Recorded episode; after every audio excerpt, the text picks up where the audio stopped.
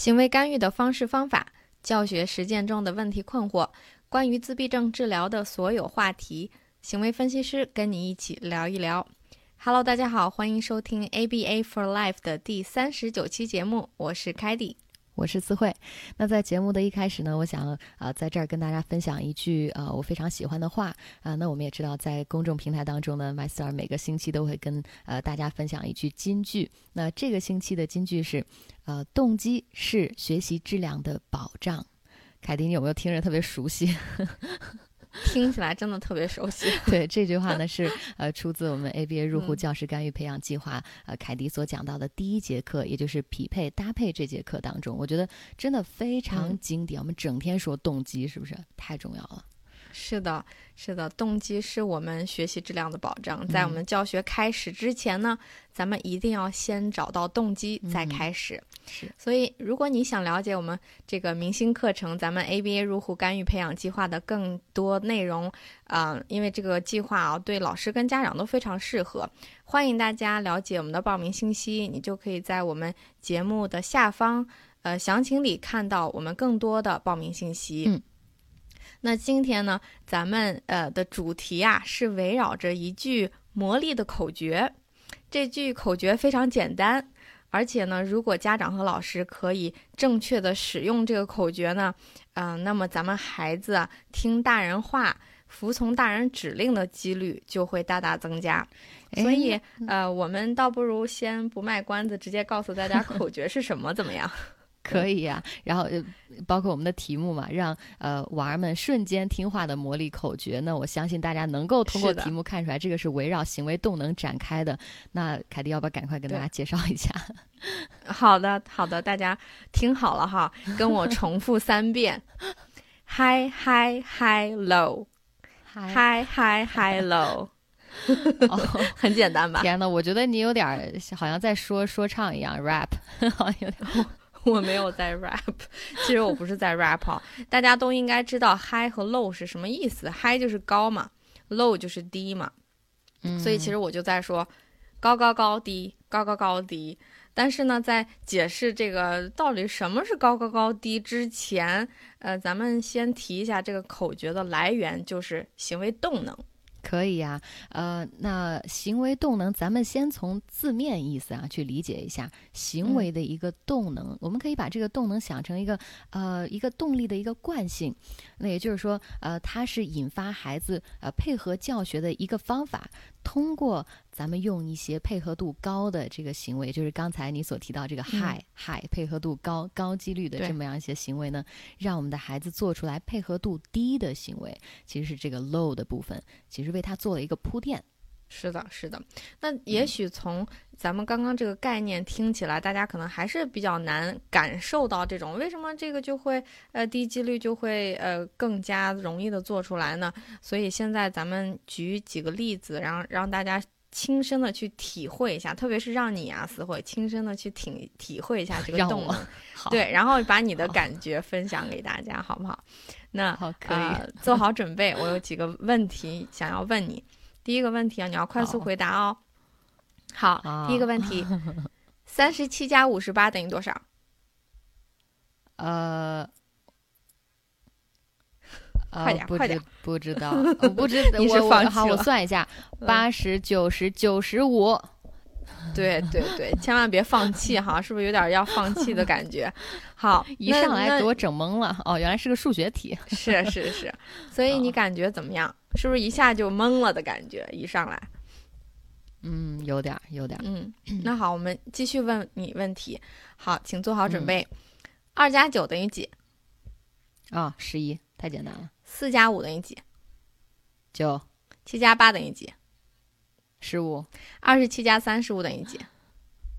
啊，六十二。对，这这次还是挺慢的，但是但是 你有没有感觉到可能比 刚刚就是没有懵，然后呃也没有就是完全想放弃治疗的感觉，就是一上来问这个问题，对吧？对，其其实我我算这个二位数的加减法，其实这个算数的这个时间长短倒没有什么太大的差别，但是感受差别就在于前面你给了我这些非常简单的这个小小的小题做了铺垫，后面我在我的心理预期就没那么恐怖啊，反正都是这些小题嘛，我就整体感觉特别轻松，不管算什么我都愿意去继续算。这个是的，其实你感受到的这种更容易的感觉，感受到好像水流的一样这样的感觉，就是行为动能。那下面咱们呃还有几个问题要问你哈，下面就不是数学题了。是的，还有。好好，请你请你告诉我，老鼠最怕谁？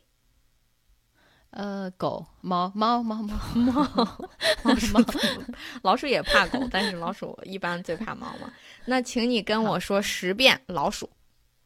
啊，老鼠，老鼠，老鼠，老鼠，老鼠，老鼠，老鼠，老鼠，老鼠，老鼠，老鼠，数够了吗？十遍哈，好，猫最怕谁？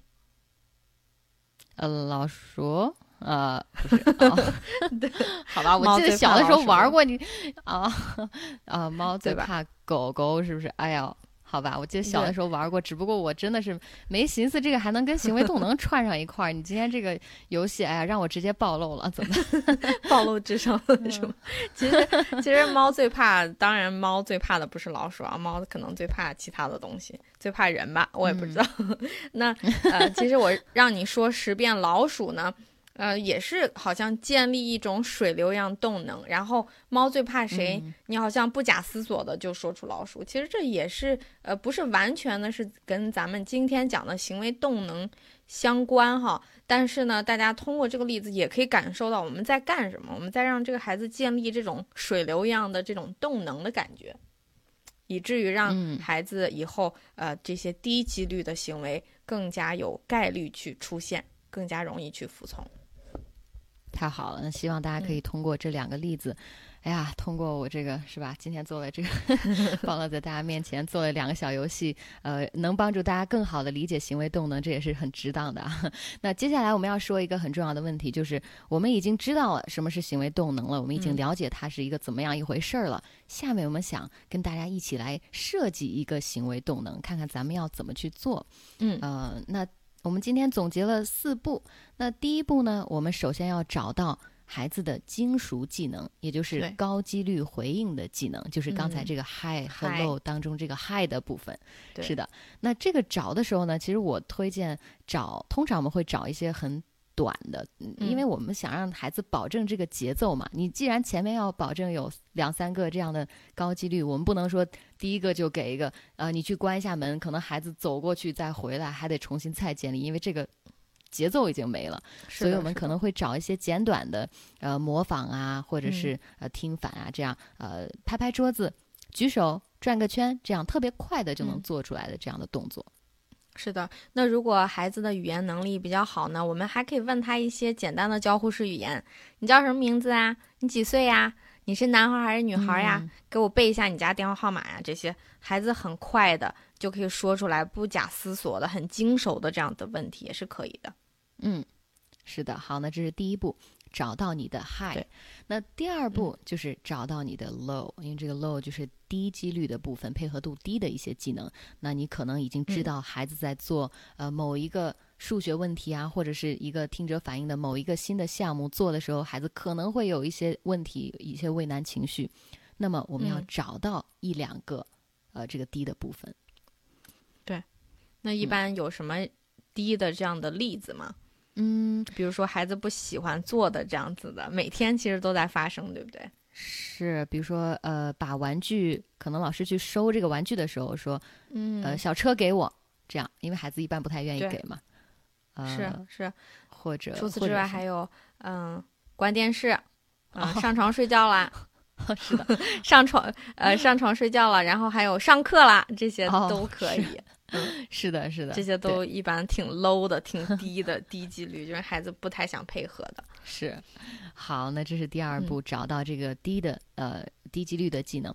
那再往下，第三步就是想想凯蒂刚才说到的口诀，自己在心里默唱、默念，不要说出声啊，说出声就没有就没有魔力了，一定要默唱。好的，默默知道它是什么意思。嗯，是 high high high low，对不对？但是我们说的三个 high，但是其实呢不一定是三个，对不对？嗯，对，也可以是呃二到五个都可以，呃自己去安排。有的时候你更长，呃怎么安排？我们只是简单的举一个最普遍的例子，呃三个其实都是自己安排就可以了。好，想好口诀，安排好这个高几率和低几率的这么一个出现的频率和顺序之后呢，我们别忘了最后一步呢，要给出强化。这个强化给的时候，别忘了去有区别性的给，因为我们在前面做这个嗨的部分的时候呢，我们不能给那么大，对吧？中间我们要保证节奏，快快的给出去，可能就是简单的一个大拇指，或者是对了，或者是很棒，或者简单的就过去了。后面这个低几率的技能，咱们再高一点，再。更大的去给出这个强化，让孩子哦天啊，做出这个行为，那肯定是更完美的、更好的一个结果。是的，所以千万别忘了给出强化。其实这就是一设计一个行为动能，呃的简单的四步哈。大家不妨在日常的生活中、教学中都去试试，因为它太简单了。它在任何的场景下，我们。几乎都可以使用。那下面我们就给大家总结了两个呃经常可以用到行为动能的场景，也是我们每日的教学、每日的生活最常用到的地方。那第一个呢，就是在孩子学习一些新的技能、难的技能的时候。呃，那这个场景就不限制于桌面了。当然，第一个就是桌面，咱们一定可以在桌面去用行为动能的，而且是它是咱们 DTT 非常好的一个技巧之一。那除此之外呢，我们在 NET 中可不可以用行为动能？当然可以。我们在日常的生活中，爸爸妈妈跟孩子的这个呃互动沟通中，可不可以用行为动能？当然也可以，所以这就第一个，在教新技能、难的技能的时候，我们在哪里都可以用这种行为动能。嗯，是的。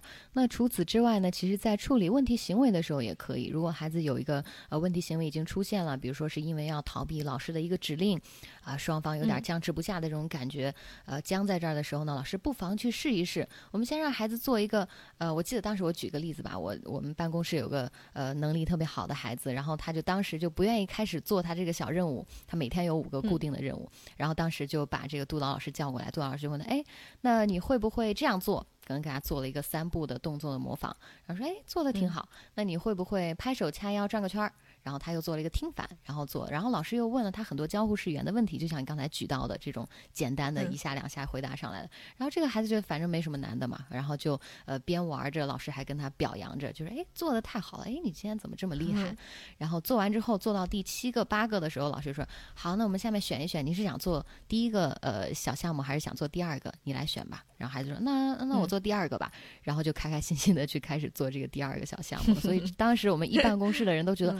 哇，这么简单的一个行为动能，千万不要小看它，真的很好用。当时就所有人都都见证着这个很神奇，呃，真的是一个魔力口诀，一点不夸张，惊呆了是吗？对，在办公室，是的，也就是这两个时候都可以用。第一个是像凯迪刚才说到的，学习新技能、难的技能都可以用；第二个是处理问题行为的时候也可以用。